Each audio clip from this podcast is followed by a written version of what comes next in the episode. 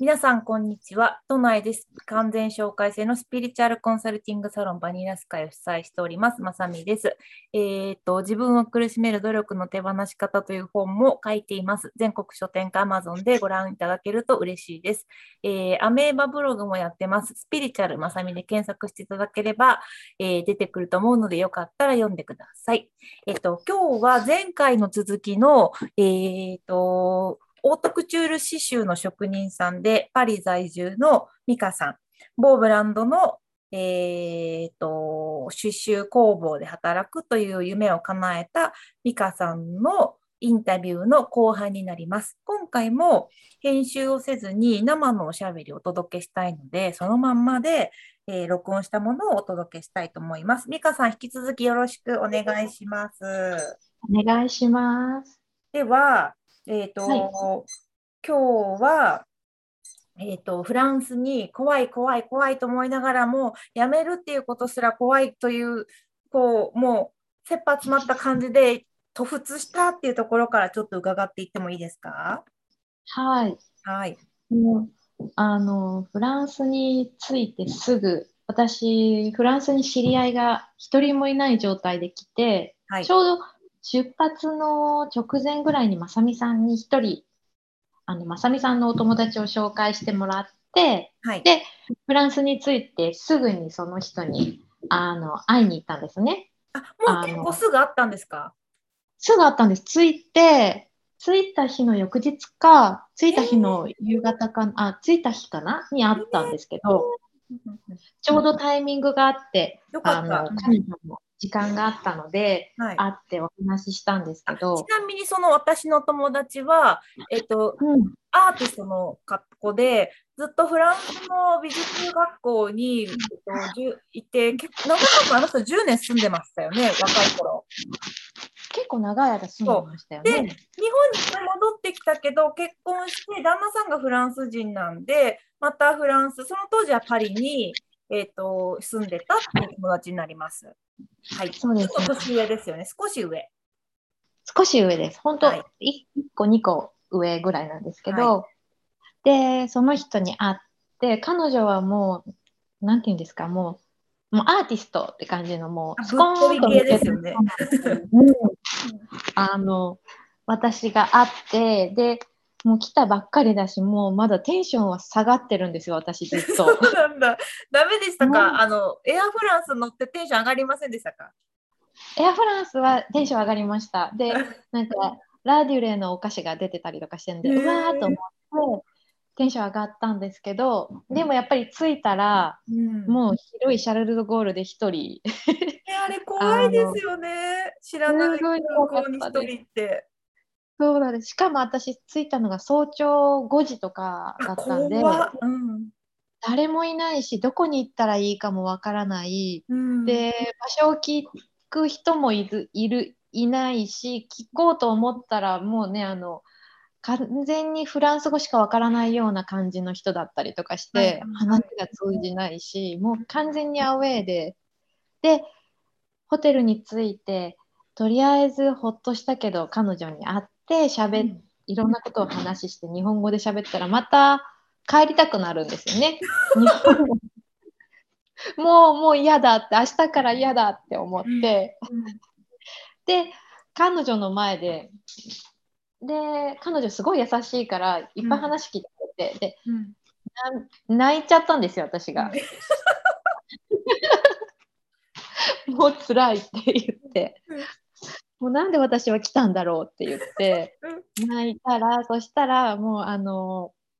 でその後はもうあのなんだろう彼女も帰日本にあのビザの関係で帰らなきゃいけなかったりとかして、はいはい、結構もうここからしばらく一人でどうにかしなきゃいけない状態が続いたから語学学校も始まったりとかでうん、でバタバタしてでそのうちにこう体も心もこっちに慣れてきたりとかしたんで落ち着いてその後彼女に会ったら、はい、いや美香ちゃんぐらいだよね。あのパリに来て泣いてる人って言われて。そっかみんな 行くことがもう憧れみたいな人多いでしょうしね、きっと。そうなんですよ。だからもう着いたやったっていう人の方が多い中、帰りたいとかだってミカさんは別にフランスに住みたいわけじゃなくて刺繍の仕事をしたいっていうのが一番ですもんね。そうなんですよ。だから刺繍がまだ始まってない時だったんでもうとりあえず手続き手続き手続きみたいな、うん、最初はフランス語の手続きからなんかフランスのそのビザの手続きからいっぱいあったからもうでも嫌なのに。もうフランス語全然わかんないし、うんまあ、たまたまホストファミリーに2ヶ月私お世話になったんですけどその人たちがすごくいい人で、あよかった。だからすごいもうあのこの年でフランスに来て刺繍やりたいなんてすごいって言ってくれて、うん、でそいやここちょっと挟んでもいいですか？はい。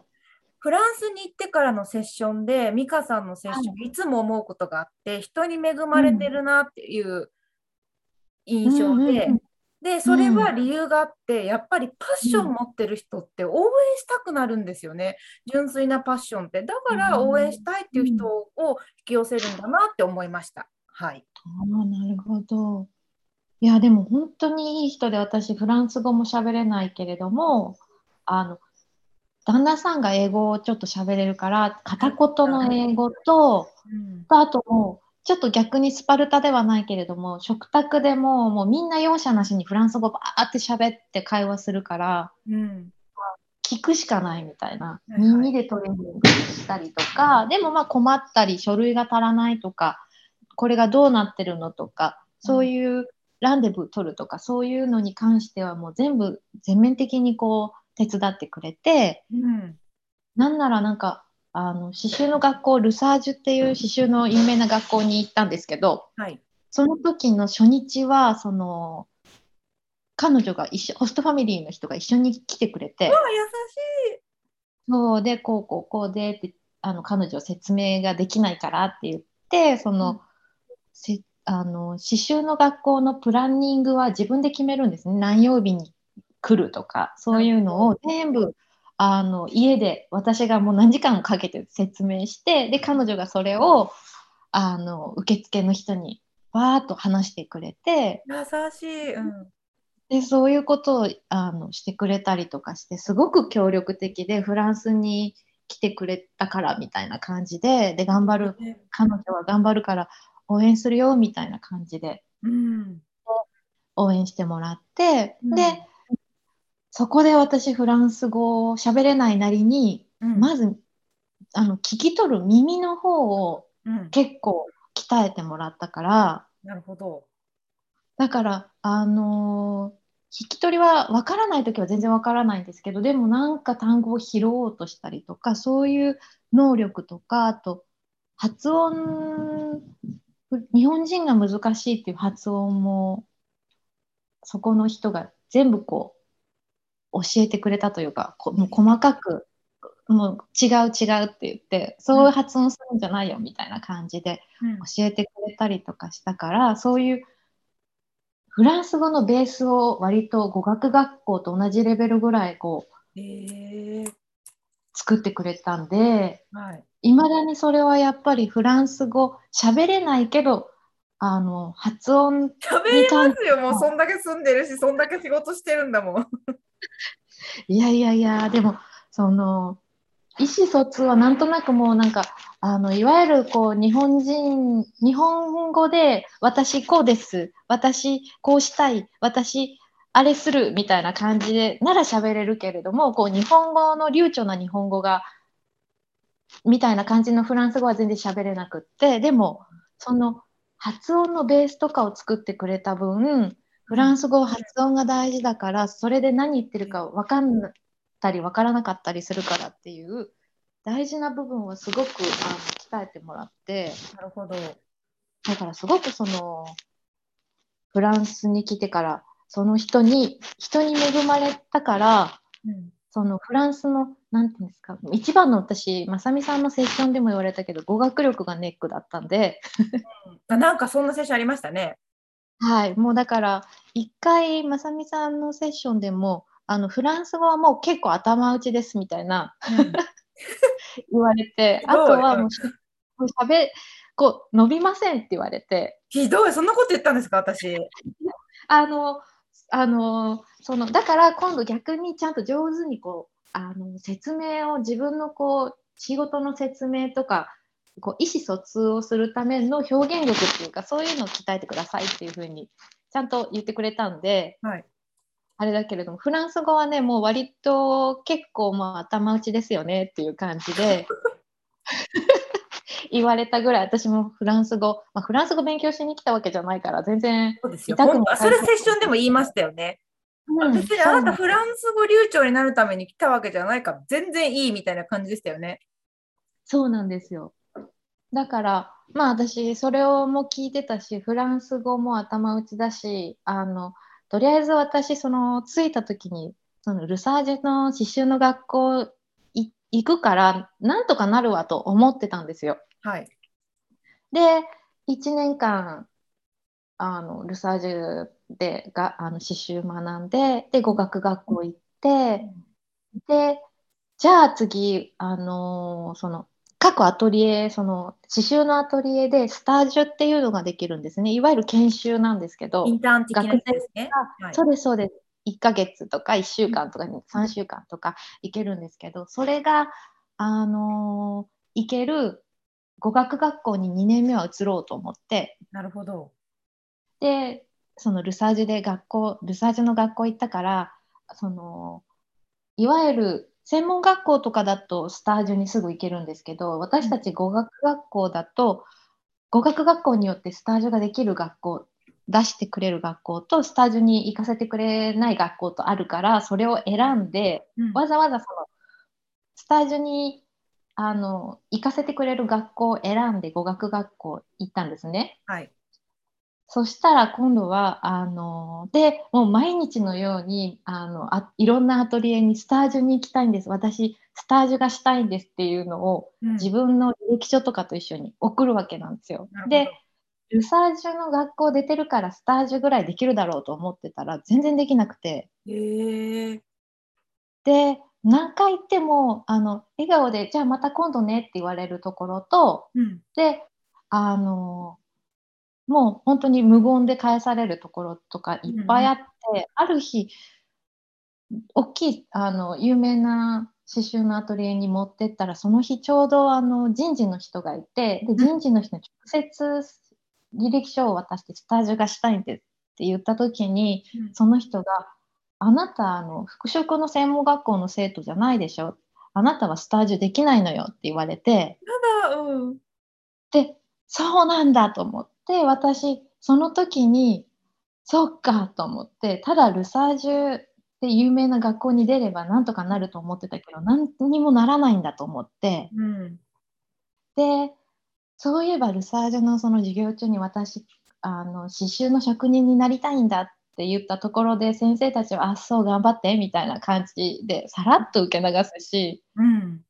なそういうことかと思って。で、うんじゃあ私何も持ってないからダメなのかなと思って、うん、まず、えっと、ちょうど語学学校が終わる時期で夏だったので知り合いの知り合いができたその知り合いの人の先生に頼んでフランス語を教えてくれる人がいたからその人と,、えっとマンツーマンではないけどちっちゃい学校みんなグループでその人にフランス語を習ってる時にちょっと相談したら、うん、そしたらあの一応今ミカがやってる語学力のレベルだと次はもう専門的な単語とか専門的な用語を覚えた方がいいって言われて、うん、でその先生は私がその刺繍職人になりたいのを分かってるから、うん、もう次にシフトしなさいって言われて、うん、でじゃあ次のビザ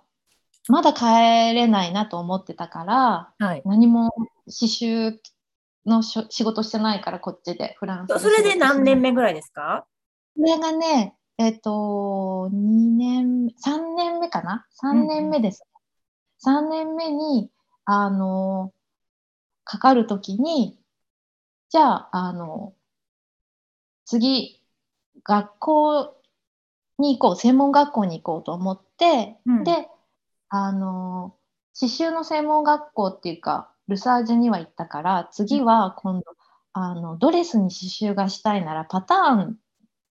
の勉強をした方がいいのかもしれないと思ってなるほど。でいわゆるパタンナーの学校があってそこに行ったんですね。で、うん、ただ私その日本で服飾の専門学校に行ってないからいわゆる基礎コースに一番最初に入れられたんですけど、はい、基礎コースだと本当にあの縫う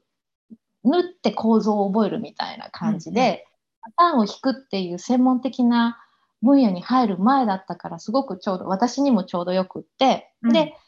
洋服を塗ってその場所の名前とかいろんなあの服飾のモードの用語をいろいろ教わってフランス語で教わって、であのまあ効果不効果日本語でそういう用語専門用語知らないからもうそのフランス語だけがススススっていうか入ってくるし、うん、ちょうどよくってで、うん、そこの学校はちゃんとスタージュ制度がもちろんあるから、はい、そのスタージュに行けるんですね。で1年目の生徒はもう学校側が選びますと。うん、学校側があのあなたたちにスタージュ先を用意するので2年目以降になったらあなたが行きたいブランドとかそういうところとスタージュの契約っていうか約束を取ってきたら、うん、そこに行ってもいいですよ。でも1年目は私たちがあの用意したところに行ってくださいねっていうあのシステムだったんですけど、はい、その時に私シャネルでスタージュをすることができたんですよ。おで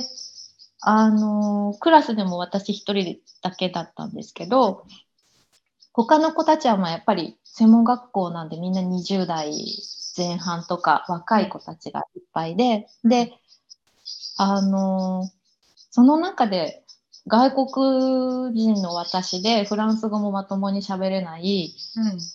私がなんでシャネルなんだろうと思ってでも他の子たちがざわつくわけですよ。なんか覚えてるその辺うんうんうん。なんであいつ、なんであいつが行くんだみたいな。はいはい。もう技術なら僕の方が上なのにとか、やっぱりこう、みんなモチベーションっていうかあれがあるから、やっぱり悔しい悔しい。うん、でもいい申し立てを しに行く子とかもいたりとかして、うん、で僕の方がすごいできるじゃんみたいなとか、はいはい、私の方がこんな刺繍もできるのにみたいな感じで、はいはい、あのその人事というか決めた人のところに行ったりとかしてでも、うん、スタジオでもらったのは私だったんですけどその時に言われたのがだって美香はその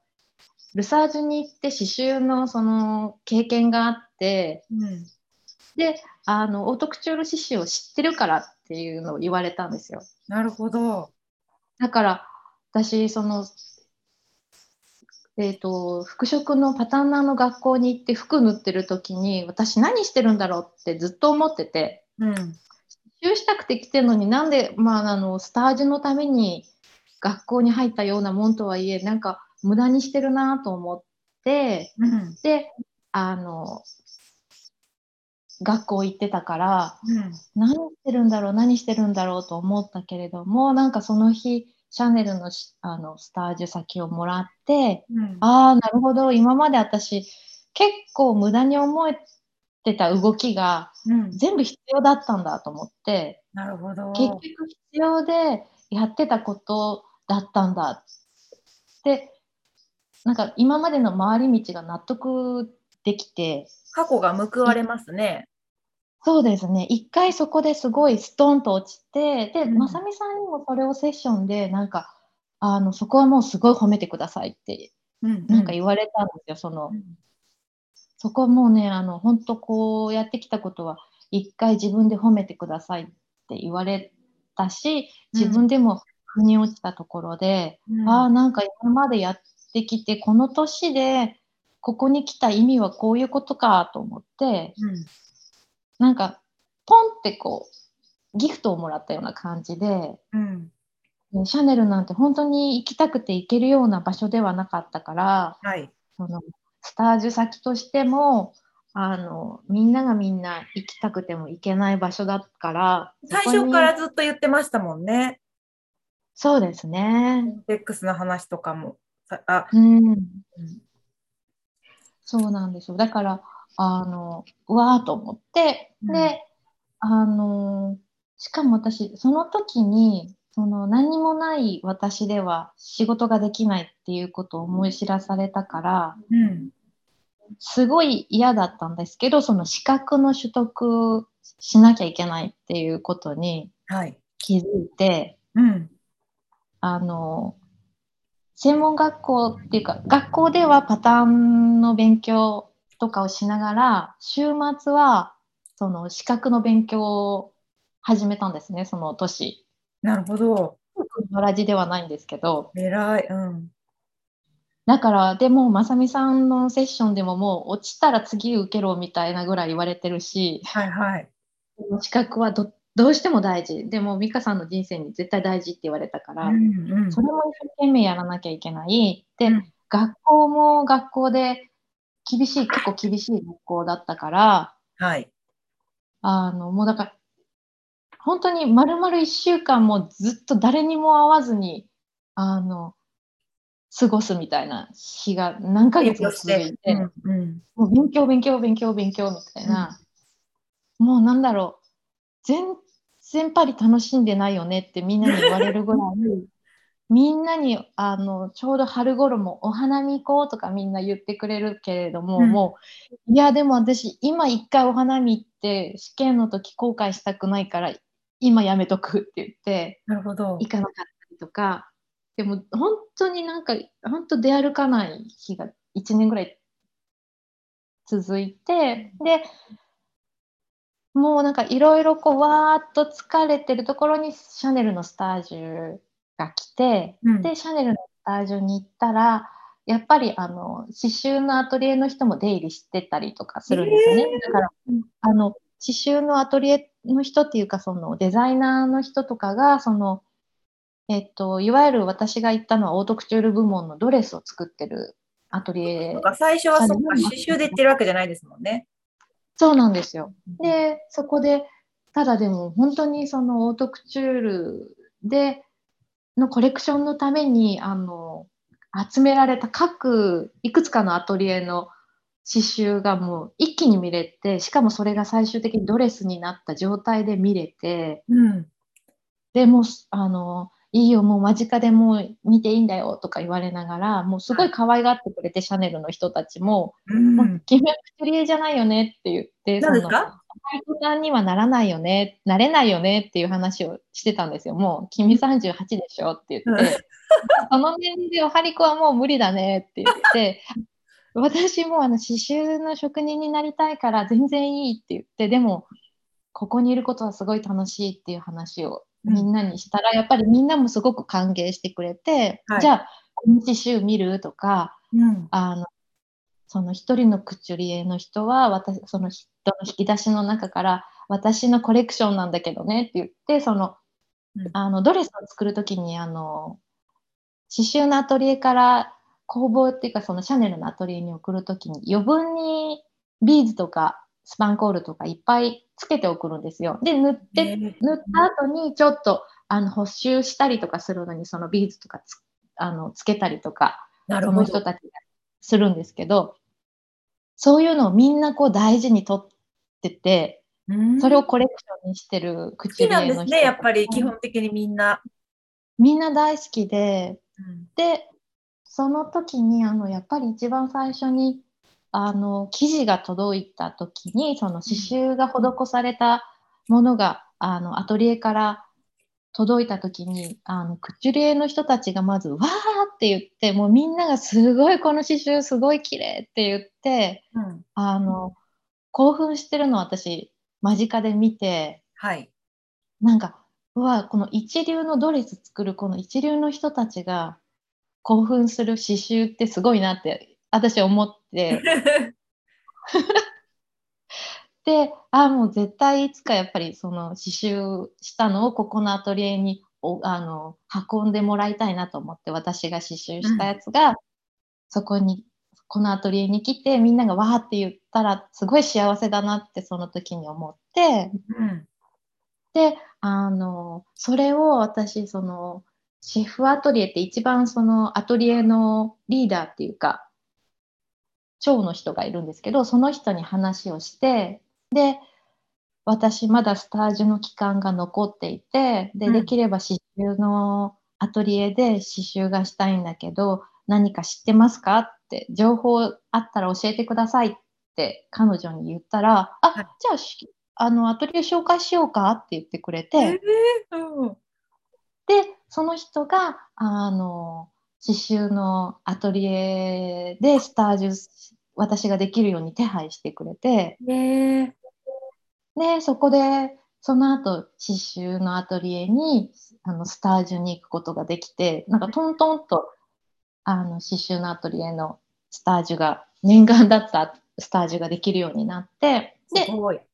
スタジオで、あの、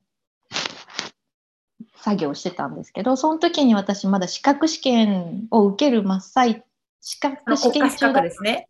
はい、そうです、そうです。で、国家資格受ける途中で、うん、で、でもあの、アトリエでスタジオしてると、あの、みんなが、その、セアペイって言うんですけど、うん、シアペイ、P って書くんですけど、はい、セアペイの試験持ってるの？資格持ってんの？とか聞かれて、いや、今今年受けるっていうか、今受けてるところっていう話をしていて、じゃあ、はい、頑張ってね、でもこれあったらいいからみたいな、こう、あの持ってた方がいいからってあの、みんながわかるからって言われて、うん、レベルがわかるから、どれくらい理解してるのかがわかるから、それは持ってた方がいいよって言われて、うん、で、あの、アドバイスとかもらったりとかして、うん、で、えっ、ー、と、スタージュの最後の日ぐらいかな、その時スタージュでもちょっと結構、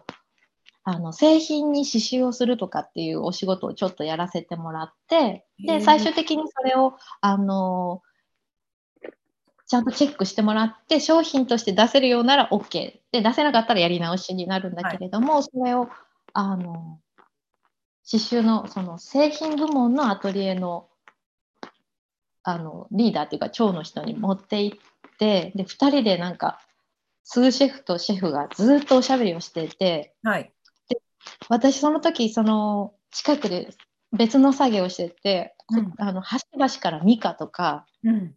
なんかこそこそこそこそ喋っててでも私の名前を言ってるのとかをもうこうずっと聞こえてて、うん、もうすごい私も何かやらかしたのかと思って製品だからすごい怖くて、うん、で最後に「ちょっとミカ来て」って言われて、呼ばれるんですよその シェフと数シェフがいるところへ。はいはいで、あなたがこの刺繍をしたの？って言われて、うん、そうあ、私がしましたって言って言われた通りしたんですけどって言ったら、もう素晴らしいって言ってくれて、えーうん、で、あの、すごく綺麗にできてるから、このまんま頑張りなさいって言ってくれて、えー、で、あの、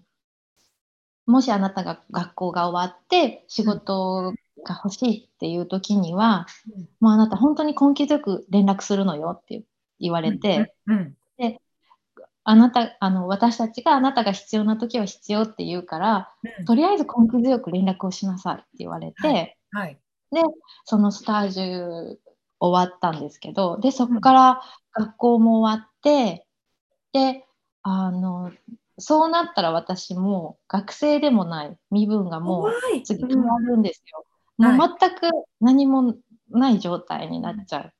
次はじゃあフリーランスとして仕事が始めなきゃいけない時になったら、うん、あの、つては一応その、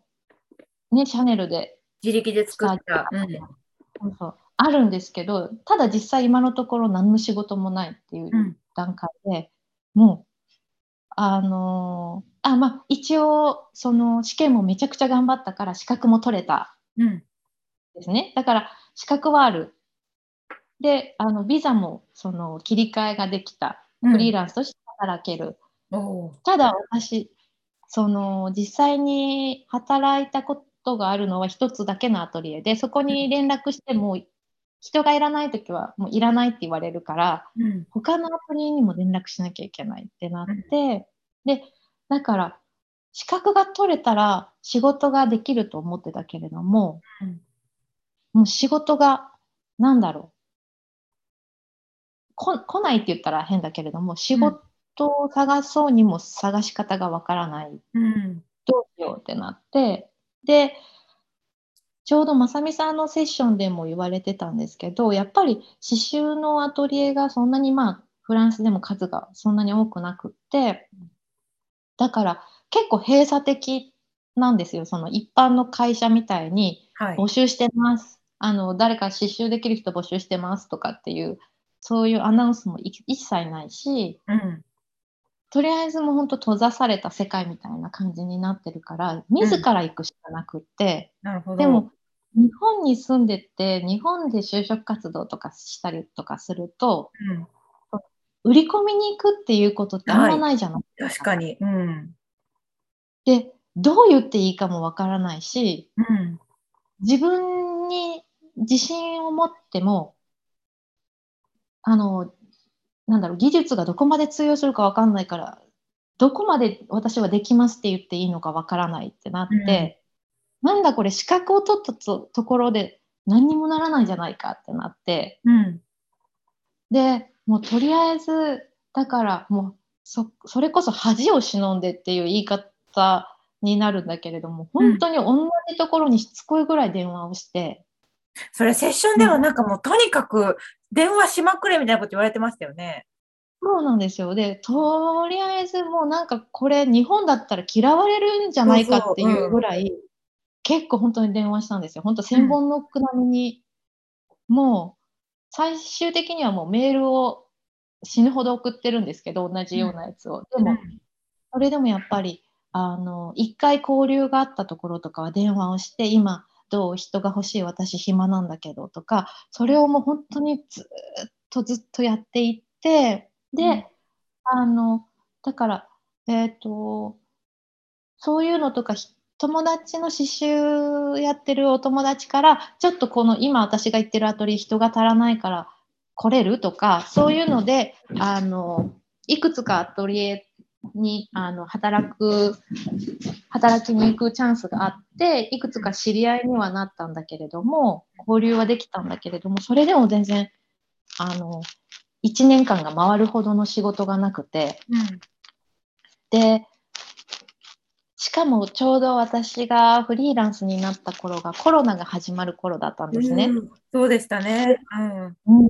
だからもうまず仕事がもともと来ないところにコロナで外出禁止になって、うん、であの仕事自体がどうなってるのかも分からなくて、うん、そのアトリエが動いてるのか動いてないのか何も分からない、うん、ででもだからとりあえずなんだろう私はこのまんまあの1年後ぐらいにコンフィヌモンっていうかその外出禁止が明けたら帰らなきゃいけないんじゃないのか日本にと思うぐらい、うん、もうあの不安というか焦りというかどうしたらいいんだろうっていうのがぐるぐるぐるぐる回って、うん、でこの間にもみんな仕事をしてるんじゃないかとか他のフリーランスの子はもしかしたら働きに行ってるんじゃないかとか、うん、家にいるからもう全然他の状況が分からなくてもうそういうことばっかり考えて人と比べたりとか、うん、もうなんだろうもういろんなこの恐怖があって、うん、すごいストレス的にあのしんどかしんどくってで周りの別のお友達は別の普通のお仕事をしてて普通に仕事があってテレワークがあってとかで働いてる、うん、私はもう一日中何もすることがないみたいな、うん、そんな時期がちょっと続いてで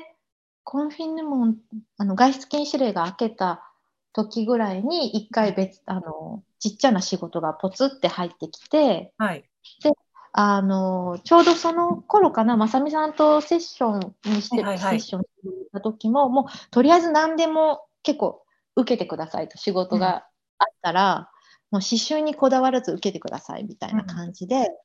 あの言ってもらってであのそしたら1ヶ月ぐらいの刺繍じゃないけどあの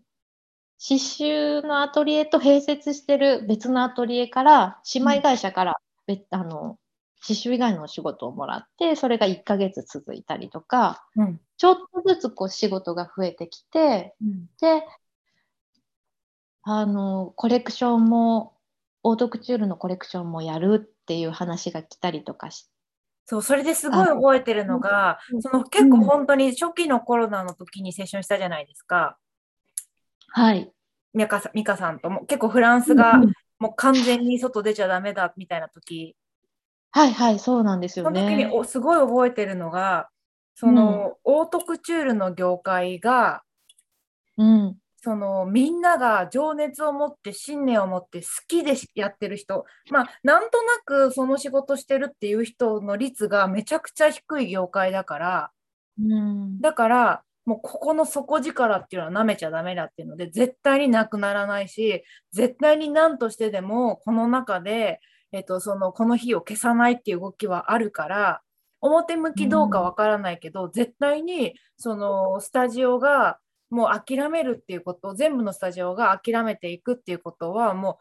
うやる人たちじゃないから、うん、だからなんかずっとアクセスし続けろみたいな話でしたよね。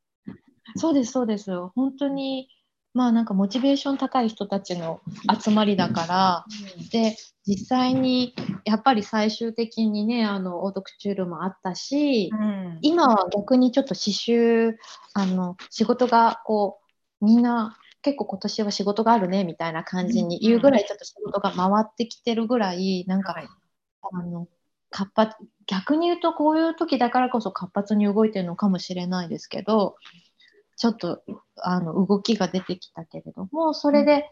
ちょっとずつ仕事が秋ぐらいから戻ってきた時に、うん、えーと、今あのよく行ってるアトリエからあの、うん、年明けからあの2ヶ月ほど仕事しませんかっていうお話がまあ、ずっと行きたかったアトリエなんですよね、美香さんが。そうです。あので、一回、その、なんだっけ、スタージュしてたアトリエだから、うん、私のことも知ってくれてるし、うん、私の仕事を分かってくれて、その仕事やりませんかっていうふうに声かけてくれたから、うん、まあ、もちろんもうもう2つ返事でやりますって言って、で、仕事を行ったんですね。そしたら今度、蓋を開けたら、えっ、と、結局、2月末とか2月頭ぐらいまでだったのが、結局3月頭ぐらいまで仕事をさせてもらえることになって、うん、で、その後、まあ1ヶ月ぐらい空いて、で、その後、私またしつこく連絡をしたら、ちょうどまた、あの、仕事を、じゃあ、あの、あなた来るみたいな感じで、あの仕事あるんだけど来るって言ってくれて仕事をもらって呼んでもらったのが今年の4月で、うん、でそこから、えーと、3ヶ月ぐらいかずっとそのアトリエで、うん、あの継続的に仕事もらって働いてたんですけどそうすると次あのそういうふうに継続的に仕事が続けば続くほど逆に今度仕事がなくなることが怖くなってきて、えあのコロナで仕事がなかった時のなんかその精神的なショックというか、はい、あの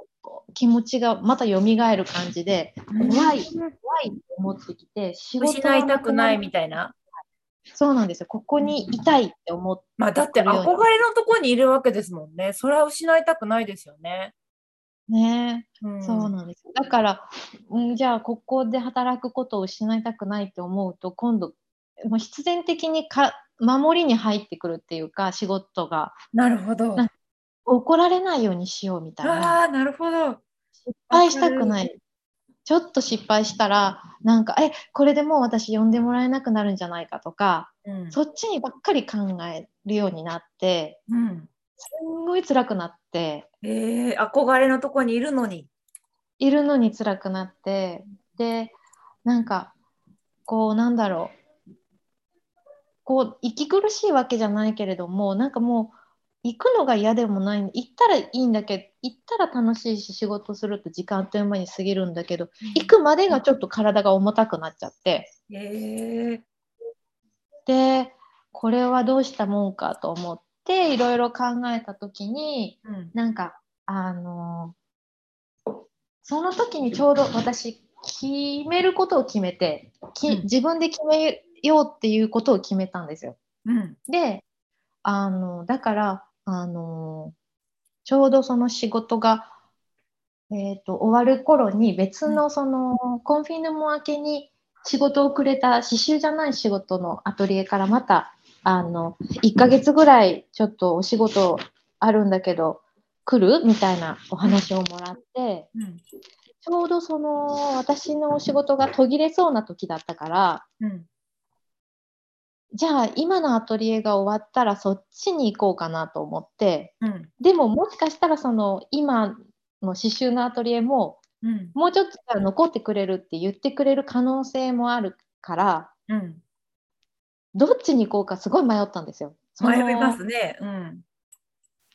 確実にある仕事のオファーを受けるか、うん、不確実だけど自分がやりたい残りたいところに残れるだけ残るかすごく迷って、うん、でそれを私今あのシェアハウスしていてそのお友達に喋ったら、うん、あのいやでもあのその友達がなんでもうこの仕事はそこで終わりって決めつけるの？刺繍の仕事が終わりなの？それは誰が決めたの？って言われて、うん、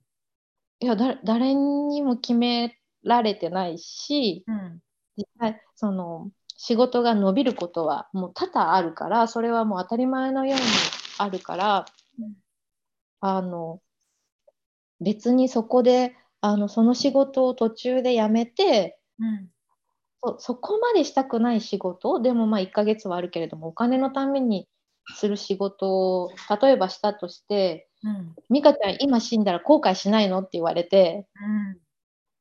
うん、うん後悔あでもしたいなって思うかもしれないなって思ったから、うん、分かった。じゃあ私もあの刺繍の仕事しかしないことに決めるって言ってなるほど。でそこで、まあ、決めたんですよ。うん、まあなんか名残惜しいっていうか後ろ髪引かれながらも決めて、で決めたら、まあ、仕事は、じゃあみ、あの、ミカもうちょっと延長してくれるって言って、結局、そのアトリエが夏休みに入るまで仕事がもらえて、今働い、うん、ついさっきまで働いてたんですけど、うん、つい先日まで。はい、でで、その後、じゃあ、夏休み入った後、私はどうなるんだろうって思って、うん、9月からの仕事ってまだ何にも決まってない、どうしようって思ってた時に、またその別のそのアトリエからお話が来て、うん、あの特に刺繍ではないんだけど2ヶ月間お仕事があるんだって言われて、試されてますね。そうなんですよ。でどうって言われていてでもそれもやりたいけれども仕事生活のためと思ったら安定するのはすごくいいなと憧れるなと思ったけれどもあの今度はもううやむやにちょっとアトリエには申し訳ないけれども今の刺繍の仕事がなかったら行くっていう感じで返事をしたんですよ。うん。うんでももう基本的にはもう刺繍の仕事がしたいな刺繍の仕事で生きていくって決めたから刺繍がいいってずっと思ってたら、うん、そしたらあのバカンスに入る1日前に、うん、あのその今働いてるアトリエの人からまた連絡が来て、うん、9月も来れるって言って、うん、また刺繍のお仕事をもらえてよかった、うんもうなんか、ああ、そっか、もう本当になんかよくまさみさんもポッドキャストで言ってたけど、本当に試されることってあるんだなと思って。ありますよね、本当に。うん。すっごい試されてると思って、すごい誘惑だと思って。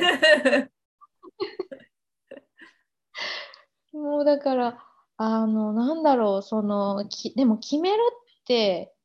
思って決めた時に、うん、あの、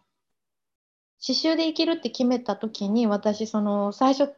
怒られるのが怖かったとか、アトリエで仕事してる時に辛かったりしたんだけれども、うん、そうなった時にちょうどまさみさんのポッドキャストでも100%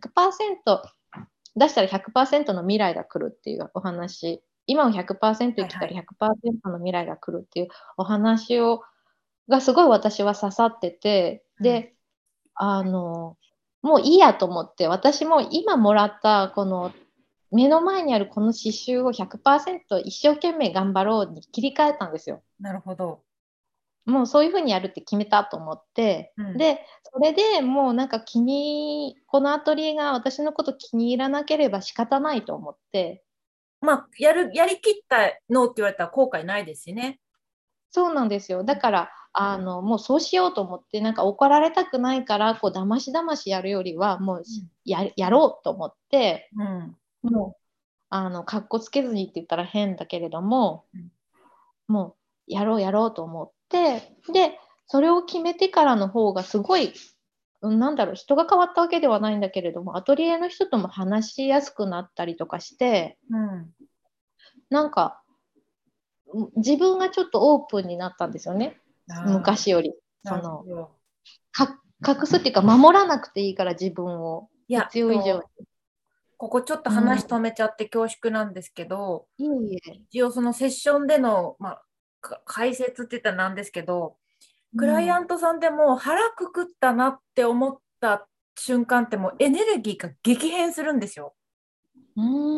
で、えっと、どう変わるかっていうと、気力体力がすごく強くなるんですね。で、なぜかっていうと、うん、迷わなくなるからで、迷いが少なくなるからで、気力と体力が減る一番の要因って、迷ってるからなんですね。どうかな、ああかな、不安だな、心配だなっていうのが一番記録をやるので、あのマイナス使っちゃうから、で記録が減ると体力も減るから、ってなると、もうどうか分からんけど、やるしかないんだって決めると、やろうかな、やらないかな、どうかなっていうのが全部なくなるので、記録が無駄に消費されないんですよね。だから、ただ腹くくるまでがすごく大事で、腹くくるまでは結構自分がなんだかんだ追い詰められたりとか、もうそれこそ何回も腹くくってるタイミングあると思うんですけど、うん、それとか自分が腹くくってまで本当にそれやりたいっていうシンプルな動機があるかないかってやっぱあるので全部が全部くくれるかどうかわかんないけど自分を生かしている方向性で腹くくったら、うん、もう私正直心配ないなって思うんですよね。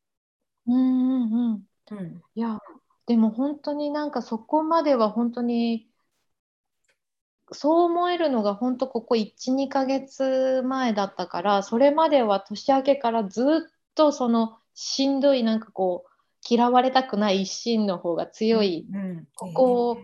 守りたいっていうのだけでやってきたから本当にすごく疲れてて、うん、もうなんか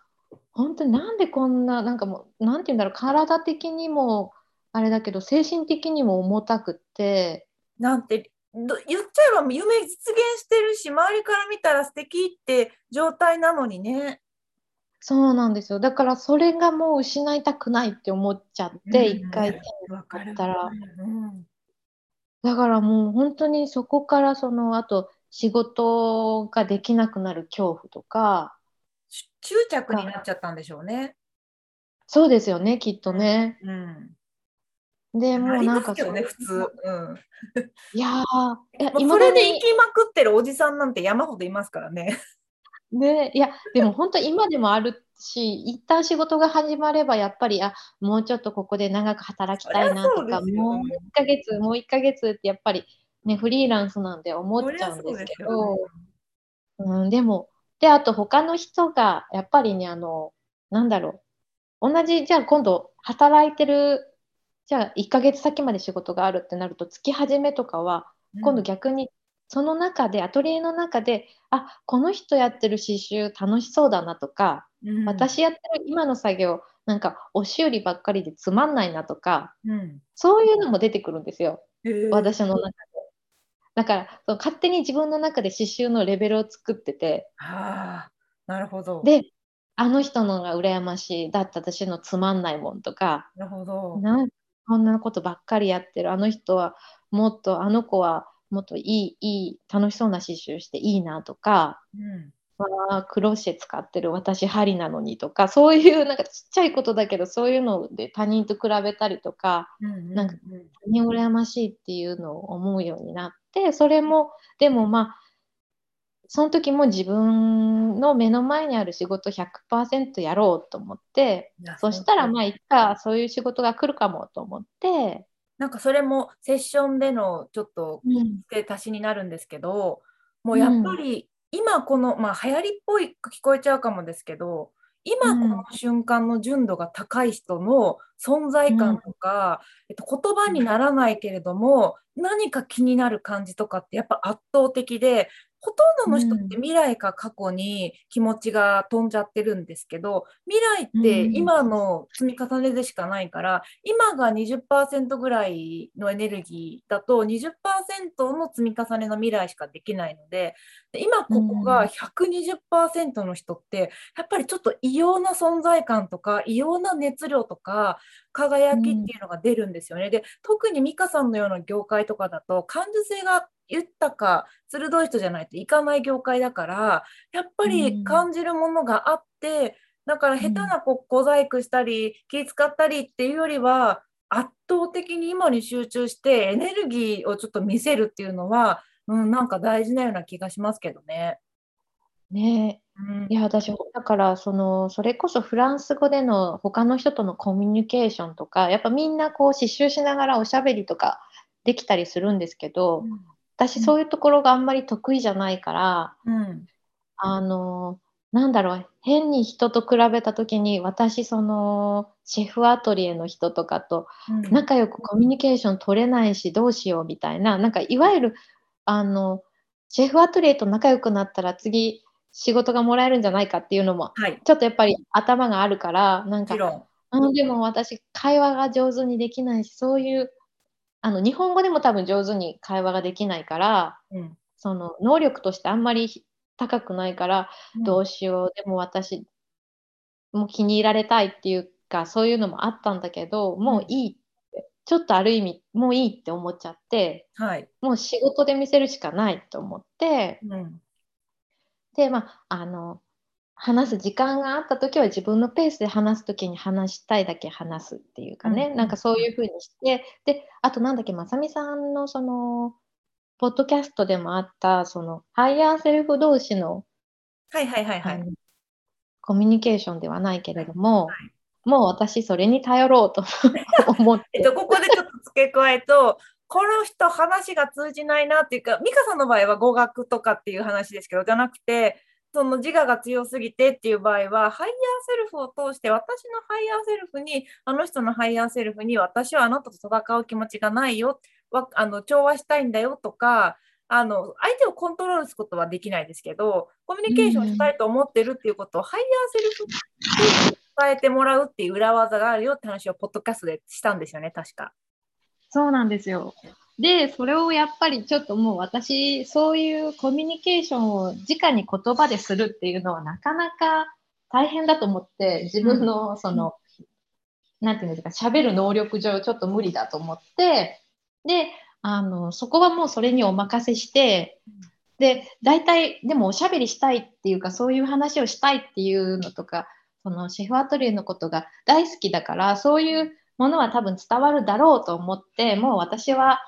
アトリエにいる間は仕事を黙々しようと思って、うん、もうであのなんかそういうふうに本当に今年の6月7月ぐらいから切り替わってからがすごく楽で体も。いやなんかすごく覚えてるのが美香さんが国家資格受ける時のハイヤーセルフのアドバイスが、めちゃくちゃ私には参考になってすごい覚えてるんですけど、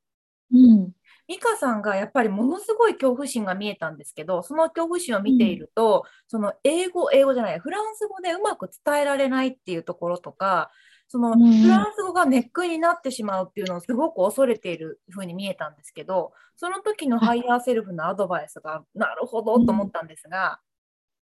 美香さんがフランス語を習得してしに来ていて、言語学者になりたいんだったら、それはダメだけれども、私は刺繍をしに来ていて、オートクチュール刺繍っていうのはフランスに、まあ、フランスがメッカだから、それで来て、今ここまでこの年で来ていると。で、なんだったらフランス語がこれぐらいの状態で、熱意と情熱と自分の腕で、今この資格を取ろうっていうところまで来てるっていうその自分の情熱の圧でえっと、うん、なんて言ったっけあの審査員というか面接官、うん、この圧を見ろっていうぐらいの気持ちでいけって言われてたじゃないですか。はいはい、ありました。いや本当そうだなと思って別にあの、うん、日本同じ立場で逆だったとした時に日本語がうまくしゃべれるっていうよりはどれだけその熱意があってそこに対して努力をしてきていて行動してきてるかっていうのを見てるだけだから、うん、美香さんがマイナスと思ってることは別にまあそのそこまで相手にとってはそうでもないんだけどご本人の中であのすごくそれをコンプレックスに思って私なんかっていうのが出てしまうと、うん、せっかくの、えーと、本筋のところにも私なんかっていう影が出てしまうから本当にやめろって言われてたじゃないですか。言われてました。それがようやく、うんと、頭として分かってたことがやっとなんか伴ってきたというか、うん、体っていうか動きとして伴ってきたって言ったら変だけれども、なんかなやっとこう全体的にこう腑に落ち始めてきたような気がして、うんうん、まだまだなんか。ねそのフランス語に関してのなんか苦手意識はすごくあるから、うん、ぼちぼちですけどでもなんとなくそこは見えてきた。たまたま今日私がセッションしてた方の、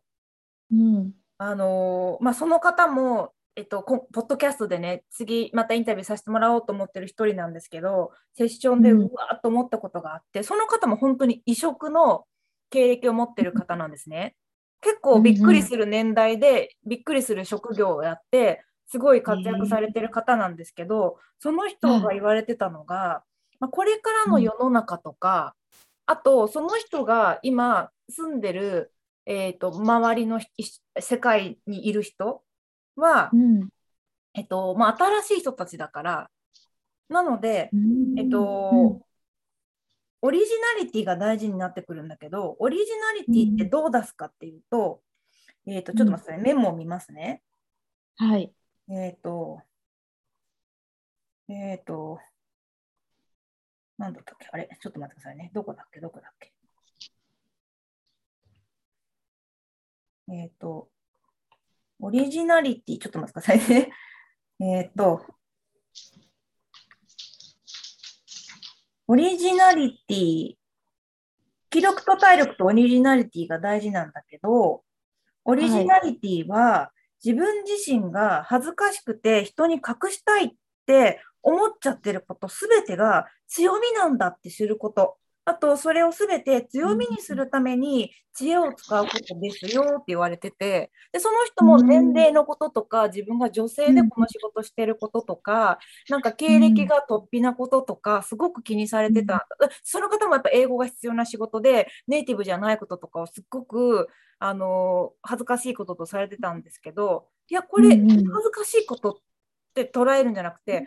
これ使ってどうしてやろうかって思うとオリジナルになりますよって言われてましたけど。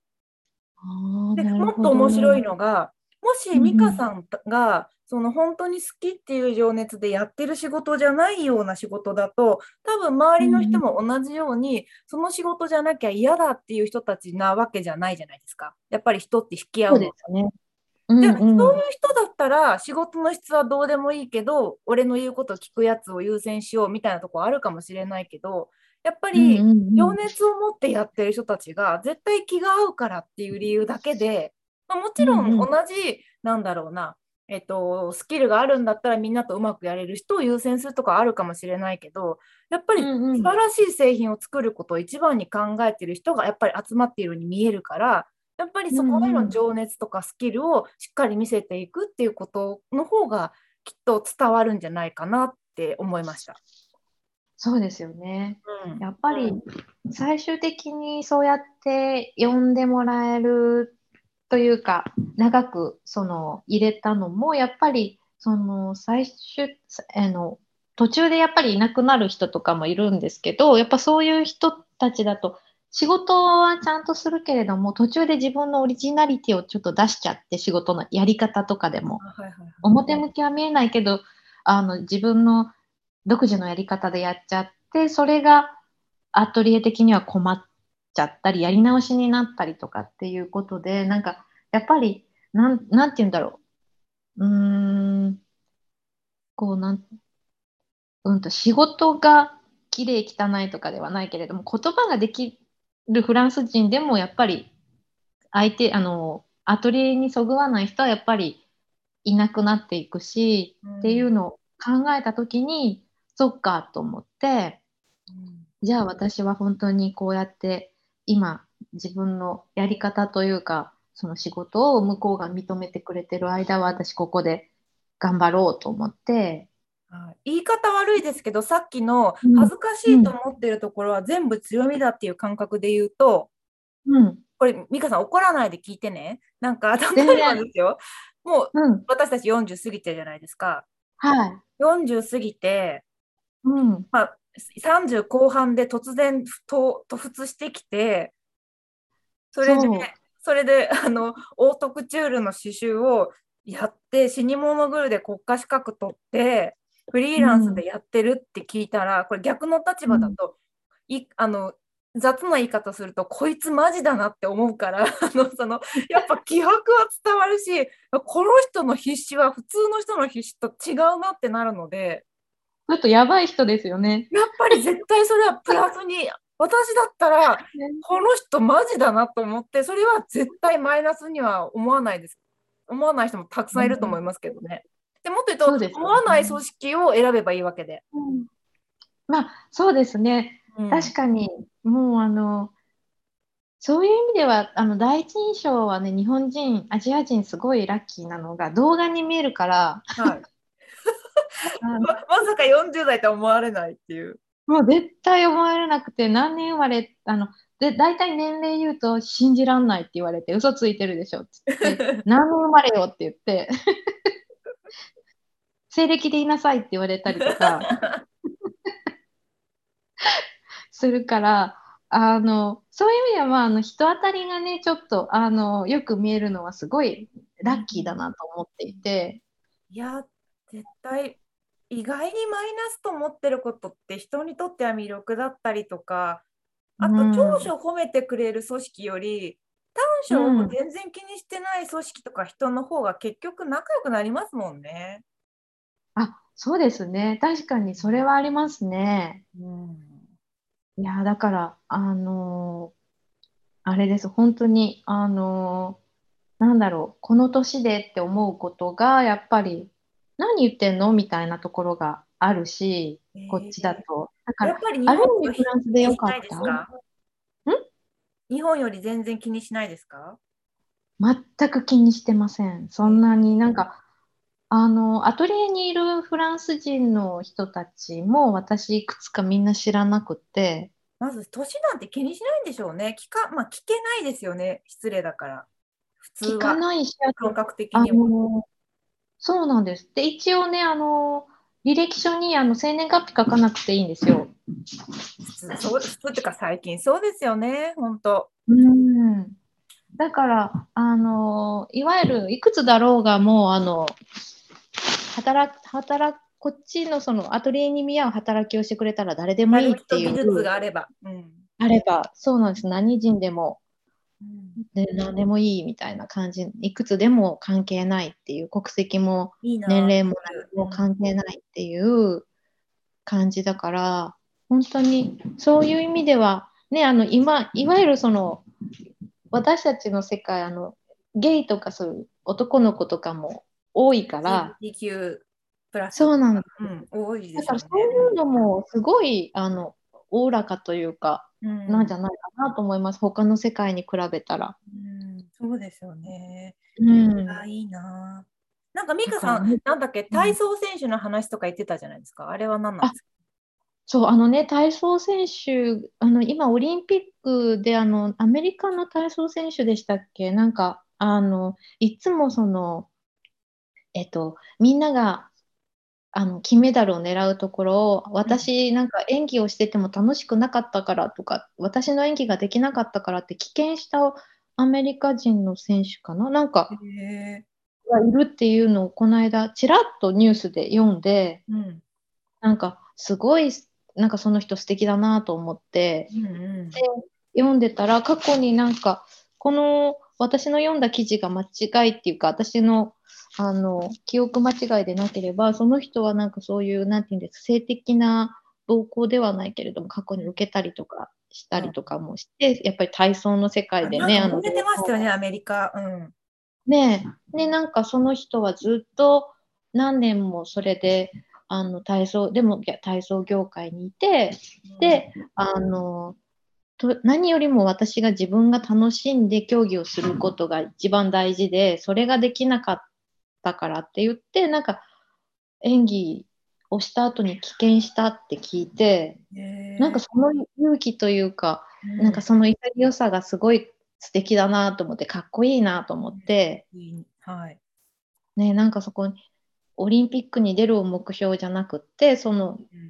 自分がやりたいこととかた、うんと、満足できる演技を目標にしてるところが、やっぱり今だなというか。そうですよね、今ですよね。うん、なんか一番ね、かっこいいなと思う、うん、そういうなんか人の像というのがやっぱり最近はそのどこそこに出たというよりも、自分の満足いくパフォーマンスとか納得いくことをこう続けられてる人の方が素敵だなと思って。本当ですよね。うん、そういう努力って、まあ、好きなことするための努力ってそこそこしんどいこと多いけど理不尽なしんどさとか自己矛盾のあるしんどさとは意味合いが違いますもんね。違います違います。やっぱりあの本当にもう二度とあの試験の前のあの辛さは味わいたくないですけど それでもあのやっぱりうんなんだろうこう昔のその仕事で働いてていかに休もうかとか考えてた時のしんどさと比べたら全然張り合いがあるというか。どう考えたってその後の方が、うん、ね、あの事象的にはしんどさのレベルはその勝者の時の方が絶対しんどくないはずなんですけどね。そうなんですよ。だから生活的には全然しんどくないのにやっぱりこうなんかずっとモヤモヤしてる感じがすごい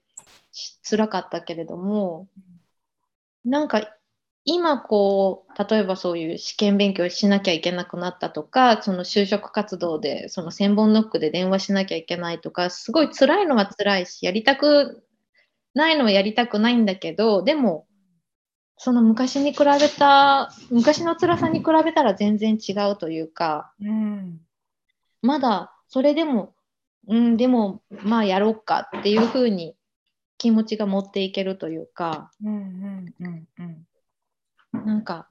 そういかにしてやらなくて済むようにしようかっていうふうには考えないって言ったらいいのかな。もう受けるしか受けるしかないならっていうか受けて得得になるというか自分がそれでやりたいことできるなら、うん、やりますってなるっていうか、まあ、喜んでやりますのための努力だったら、ちょっとまた全然しんどいけど、意味がありますもんね。意味があります。もうなんか、怖いとか、そういうのもあるけれども、怖いも逃げたいもいっぱいあるんですけど、でも、あの、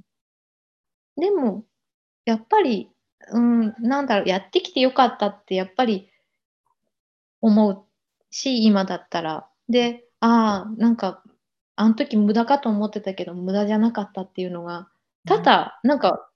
今の方が多いんですよね。あの時こうなったけど今があるから無駄じゃなかったとか何、うんうん、て言うんだろう。その過去にあった出来事が理不尽なことがあったとしてもあそっかそのそれなかったら今の私ないからまあよかったかとか、うん、ポジティブに考えれるようになってって言ったら変だけれどもここでちょっと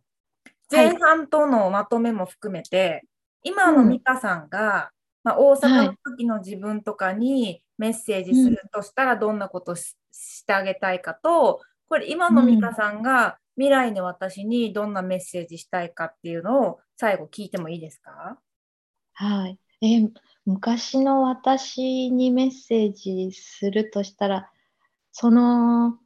そのまんま、あの、悩みながら、あの、来てくださいって 思います。今の悩みがない、あの、その時の悩みがないと、私、今の私がないから。そっかそっか、なるほど。はい。そのまんま来てくださいって思います。うん、で未来はあのなんだろう未来に対してはもっともう一段階、うん、いい意味で自分本位にもう一段階になろうなってたら嬉しいなって思います。なるほど。そんな期待大みたいな感じですか、うん、そうです、そうです。なんか、そういうふうに思うようになってからの方が自分が楽だし、うん、あの、なんだろう、そういうふうにこう自分がやりたいことに対してこう、あの一生懸命ややるようになったって言ったら変だけど、100になったら、うん、周りが変わったわけではないけれども、やっぱり、あの、周りの人もそれでついてこれない人はついてこれなくなったりはするけれども、それでもやっぱり、あの、それでもそばにいてくれる人はそばにいるし、うん、そこからまた新しい出会いがあったりとかもしたから、うん、しかもそれはもう昔よりも自分がすごく心地がいい場所だから、うん、なんだろう、その、いい意味での自分本位は大事だなと思っていて、最近。ちなみにダーリンもできたんですよね。そうです。それも、あの、我慢しないことを決めてからの方がうまくいきました。だ